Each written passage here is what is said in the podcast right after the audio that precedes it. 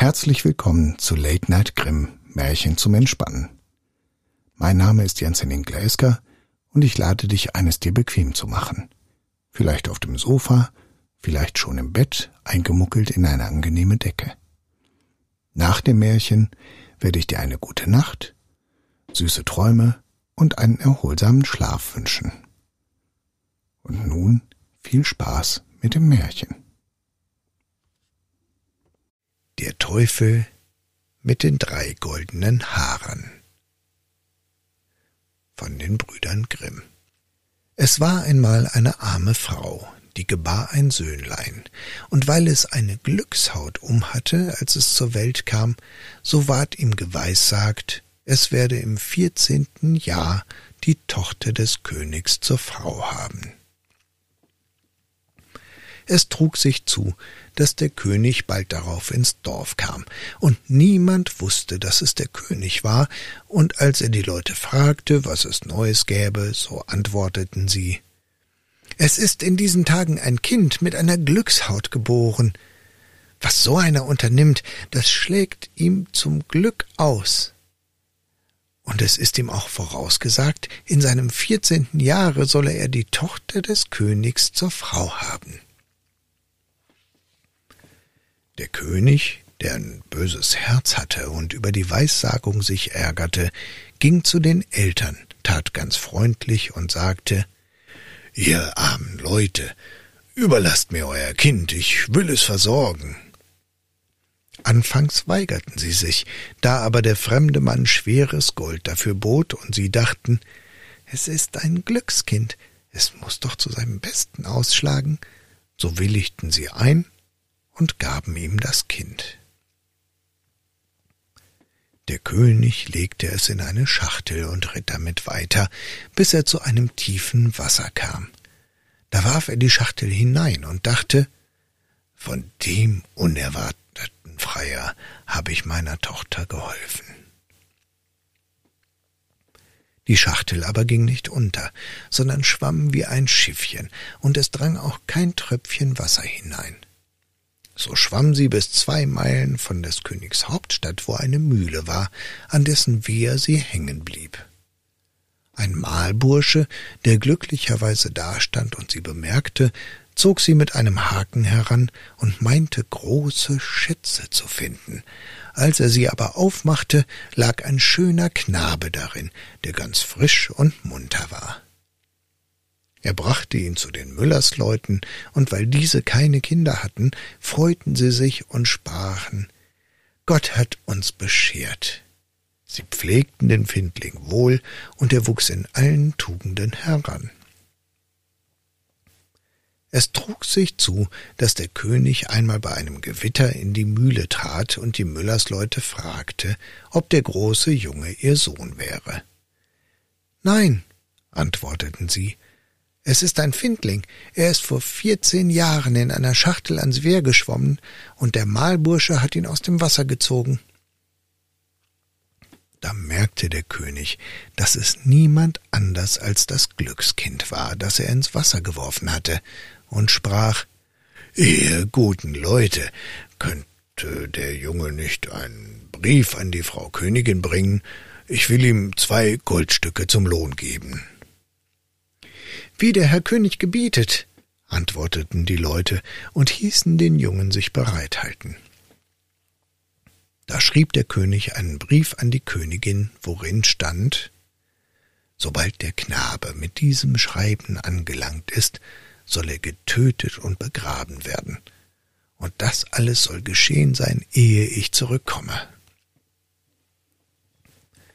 Der Knabe machte sich mit diesem Briefe auf den Weg, verirrte sich aber und kam abends in einen großen Wald. In der Dunkelheit sah er ein kleines Licht, ging darauf zu und gelangte zu einem Häuschen. Als er hineintrat, saß eine alte Frau beim Feuer ganz allein. Sie erschrak, als sie den Knaben erblickte und sprach Wo kommst du her und wo willst du hin? Ich komme von der Mühle, antwortete er und will zur Frau Königin, der ich einen Brief bringen soll. Weil ich mich aber in dem Walde verirrt habe, so wollte ich hier gern übernachten. Du armer Junge, sprach die Frau, du bist in ein Räuberhaus geraten, und wenn sie heimkommen, so bringen sie dich um.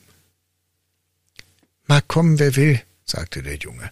Ich fürchte mich nicht, ich bin aber so müde, oh, dass ich nicht weiter kann, streckte sich auf eine Bank und schlief ein.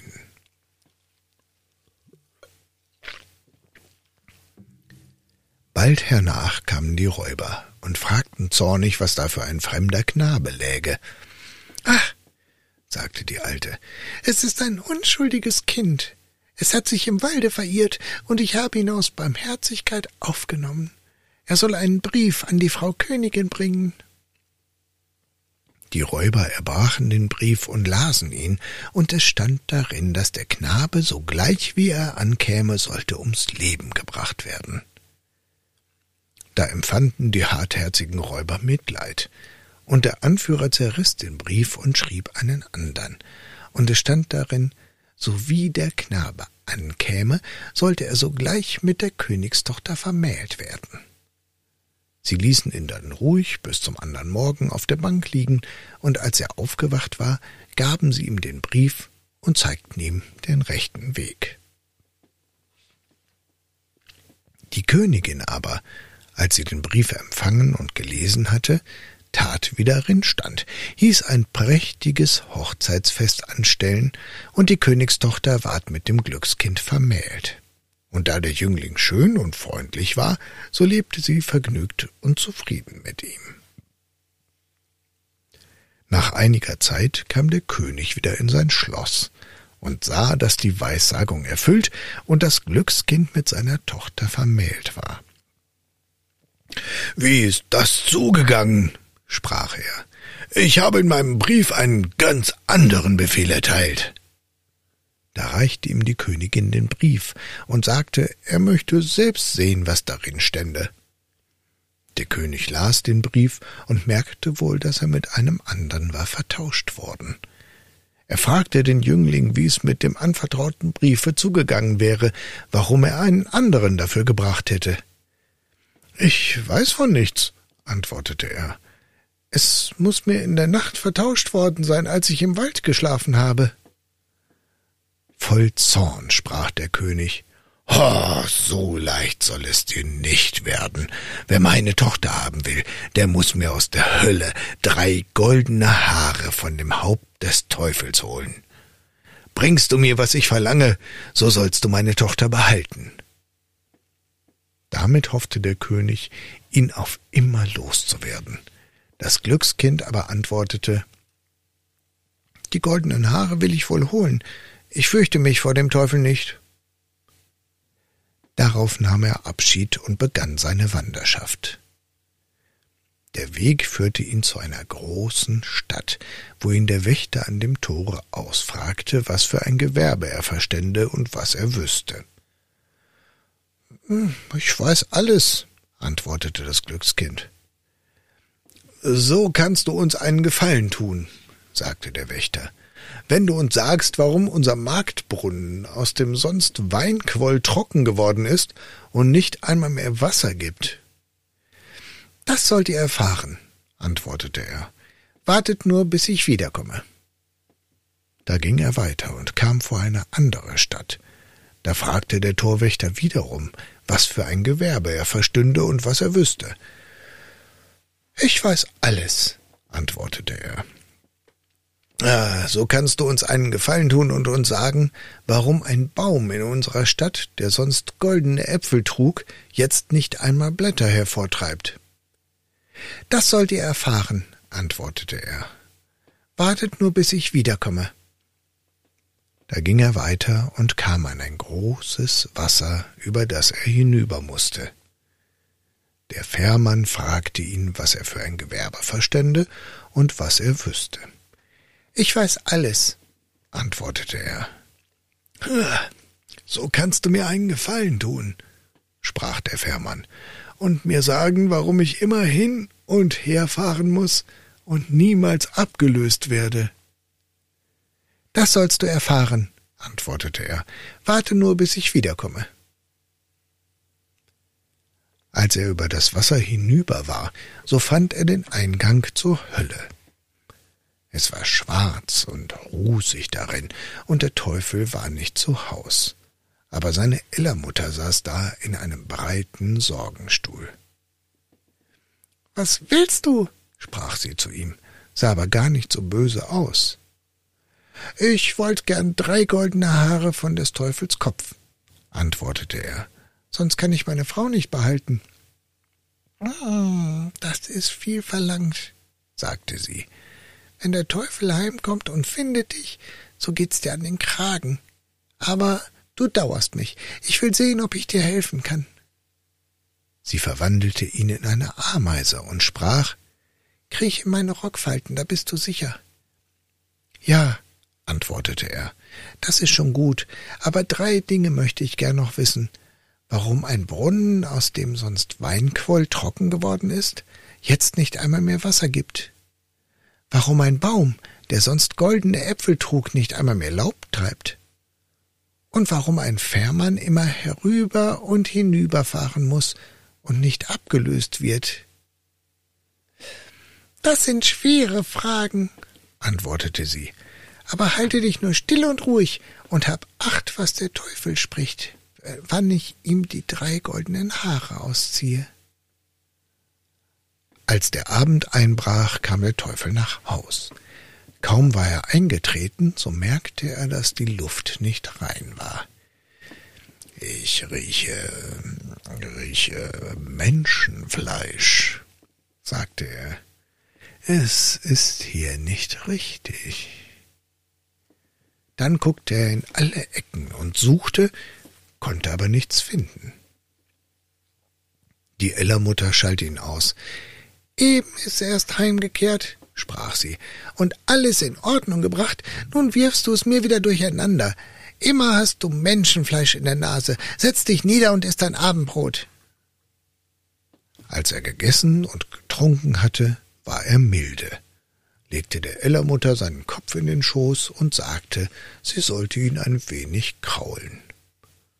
Es dauerte nicht lange, so schlummerte er ein, blies und schnarchte.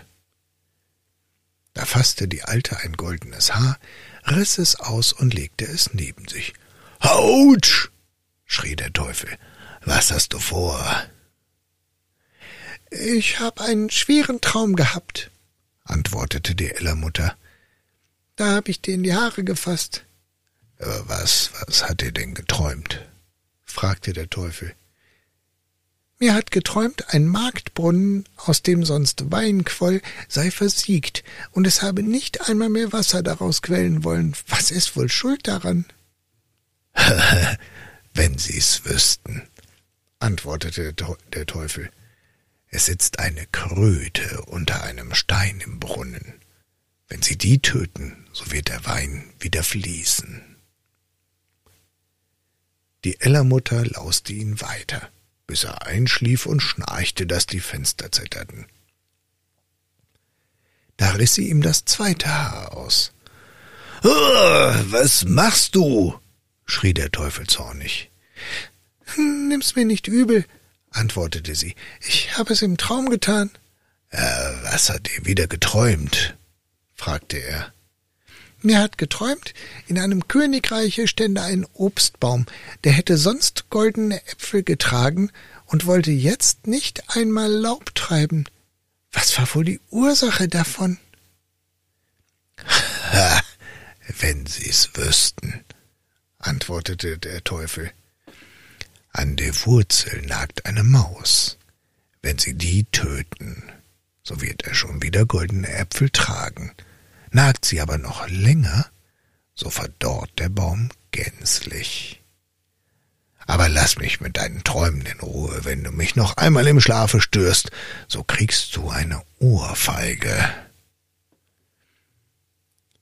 Die Ellermutter sprach ihm gut zu und kraulte ihn wieder bis er eingeschlafen war und schnarchte. Da fasste sie das dritte goldene Haar und riss es ihm aus.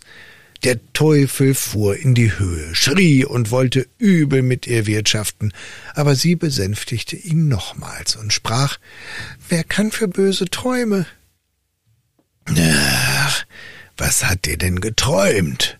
fragte er und war doch neugierig. Mir hat von einem Fährmann geträumt, der sich beklagte, dass er immer hin und her fahren musste und nicht abgelöst wurde. Was ist wohl schuld? der Dummbart, antwortete der Teufel. Wenn einer kommt und will überfahren, so muss er ihm die Stange in die Hand geben. Da muss der andere überfahren, und er ist frei. Da die Ellermutter ihm die drei goldenen Haare ausgerissen hatte und die drei Fragen beantwortet waren, so ließ sie den alten Drachen in Ruhe, und er schlief, bis der Tag anbrach. Als der Teufel wieder fortgezogen war, holte die Alte die Ameise aus der Rockfalte und gab dem Glückskind die menschliche Gestalt zurück. Da hast du die drei goldenen Haare, sprach sie. Was der Teufel zu deinen drei Fragen gesagt hast, wirst du wohl gehört haben. Ja, antwortete er, ich habe es gehört und will es behalten. So ist dir geholfen, sagte sie, und nun kannst du deiner Wege ziehen. Er bedankte sich bei der Alten für die Hilfe in der Not, verließ die Hölle und war vergnügt, dass ihm alles so wohl geglückt war. Als er zu dem Fährmann kam, sollte er ihm die versprochene Antwort geben. Fahr mich erst hinüber, sprach das Glückskind, so will ich dir sagen, wie du erlöst wirst. Und als er auf dem jenseitigen Ufer angelangt war, gab er ihm des Teufels Rat. Wenn wieder einer kommt und will übergefahren sein, so gib ihm nur die Stange in die Hand. Er ging weiter und kam zu der Stadt, worin der unfruchtbare Baum stand, und wo der Wächter auch Antwort haben wollte. Da sagte er ihm, wie er vom Teufel gehört hatte, Tötet die Maus, die an seiner Wurzel nagt, so wird er wieder goldene Äpfel tragen. Da dankte ihm der Wächter und gab ihm zur Belohnung zwei mit Gold beladene Esel, die mussten ihm nachfolgen. Zuletzt kam er zu der Stadt, deren Brunnen versiegt war. Da sprach er zu dem Wächter, wie der Teufel gesprochen hatte, Es sitzt eine Kröte im Brunnen unter einem Stein, du musst ihr aufsuchen und töten, so wird er wieder reichlich Wein geben. Der Wächter dankte und gab ihm ebenfalls zwei mit Gold beladene Esel. Endlich langte das Glückskind daheim bei seiner Frau an, die sich herzlich freute, als sie ihn wiedersah und hörte, wie wohl ihm alles gelungen war. Dem König brachte er, was er verlangt hatte, die drei goldenen Haare des Teufels, und als dieser die vier Esel mit dem Golde sah, ward er ganz vergnügt und sprach oh, Nun sind alle Bedingungen erfüllt, und du kannst meine Tochter haben. Aber, lieber Schwiegersohn, sag mir doch, woher ist das viele Gold? Das sind ja gewaltige Schätze. Ich bin über einen Fluss gefahren, antwortete er, und da habe ich es mitgenommen. Es liegt dort statt des Sandes am Ufer. Ähm, äh, kann ich mir auch, kann ich mir auch davon holen? sprach der König und war ganz begierig. So viel ihr nur wollt, antwortete er. Es ist ein Fährmann auf dem Fluss, von dem lasst euch überfahren, so könnt ihr drüben eure Säcke füllen. Der habsüchtige König machte sich in aller Eile auf den Weg, und als er zu dem Fluss kam, so winkte er dem Fährmann, der sollte ihn übersetzen. Der Fährmann kam und hieß ihn einsteigen, und als sie an das jenseitige Ufer kamen, gab er ihm die, Ufer, die Ruderstange in die Hand und sprang davon. Der König aber musste von nun an fahren zur Strafe für seine Sünden. Fährt er wohl noch? Was denn? Es wird ihm doch niemand seine Stange abgenommen haben. Dies war das Märchen Der Teufel mit den drei goldenen Haaren von den Brüdern Grimm. Das war Late Night Grimm, Märchen zum Entspannen. Ich danke dir fürs Zuhören und freue mich, wenn du dem Kanal hier folgst und vielleicht auch weitere Folgen anhörst. Ich wünsche dir eine gute Nacht, süße Träume und einen angenehmen Schlaf. Mach's gut.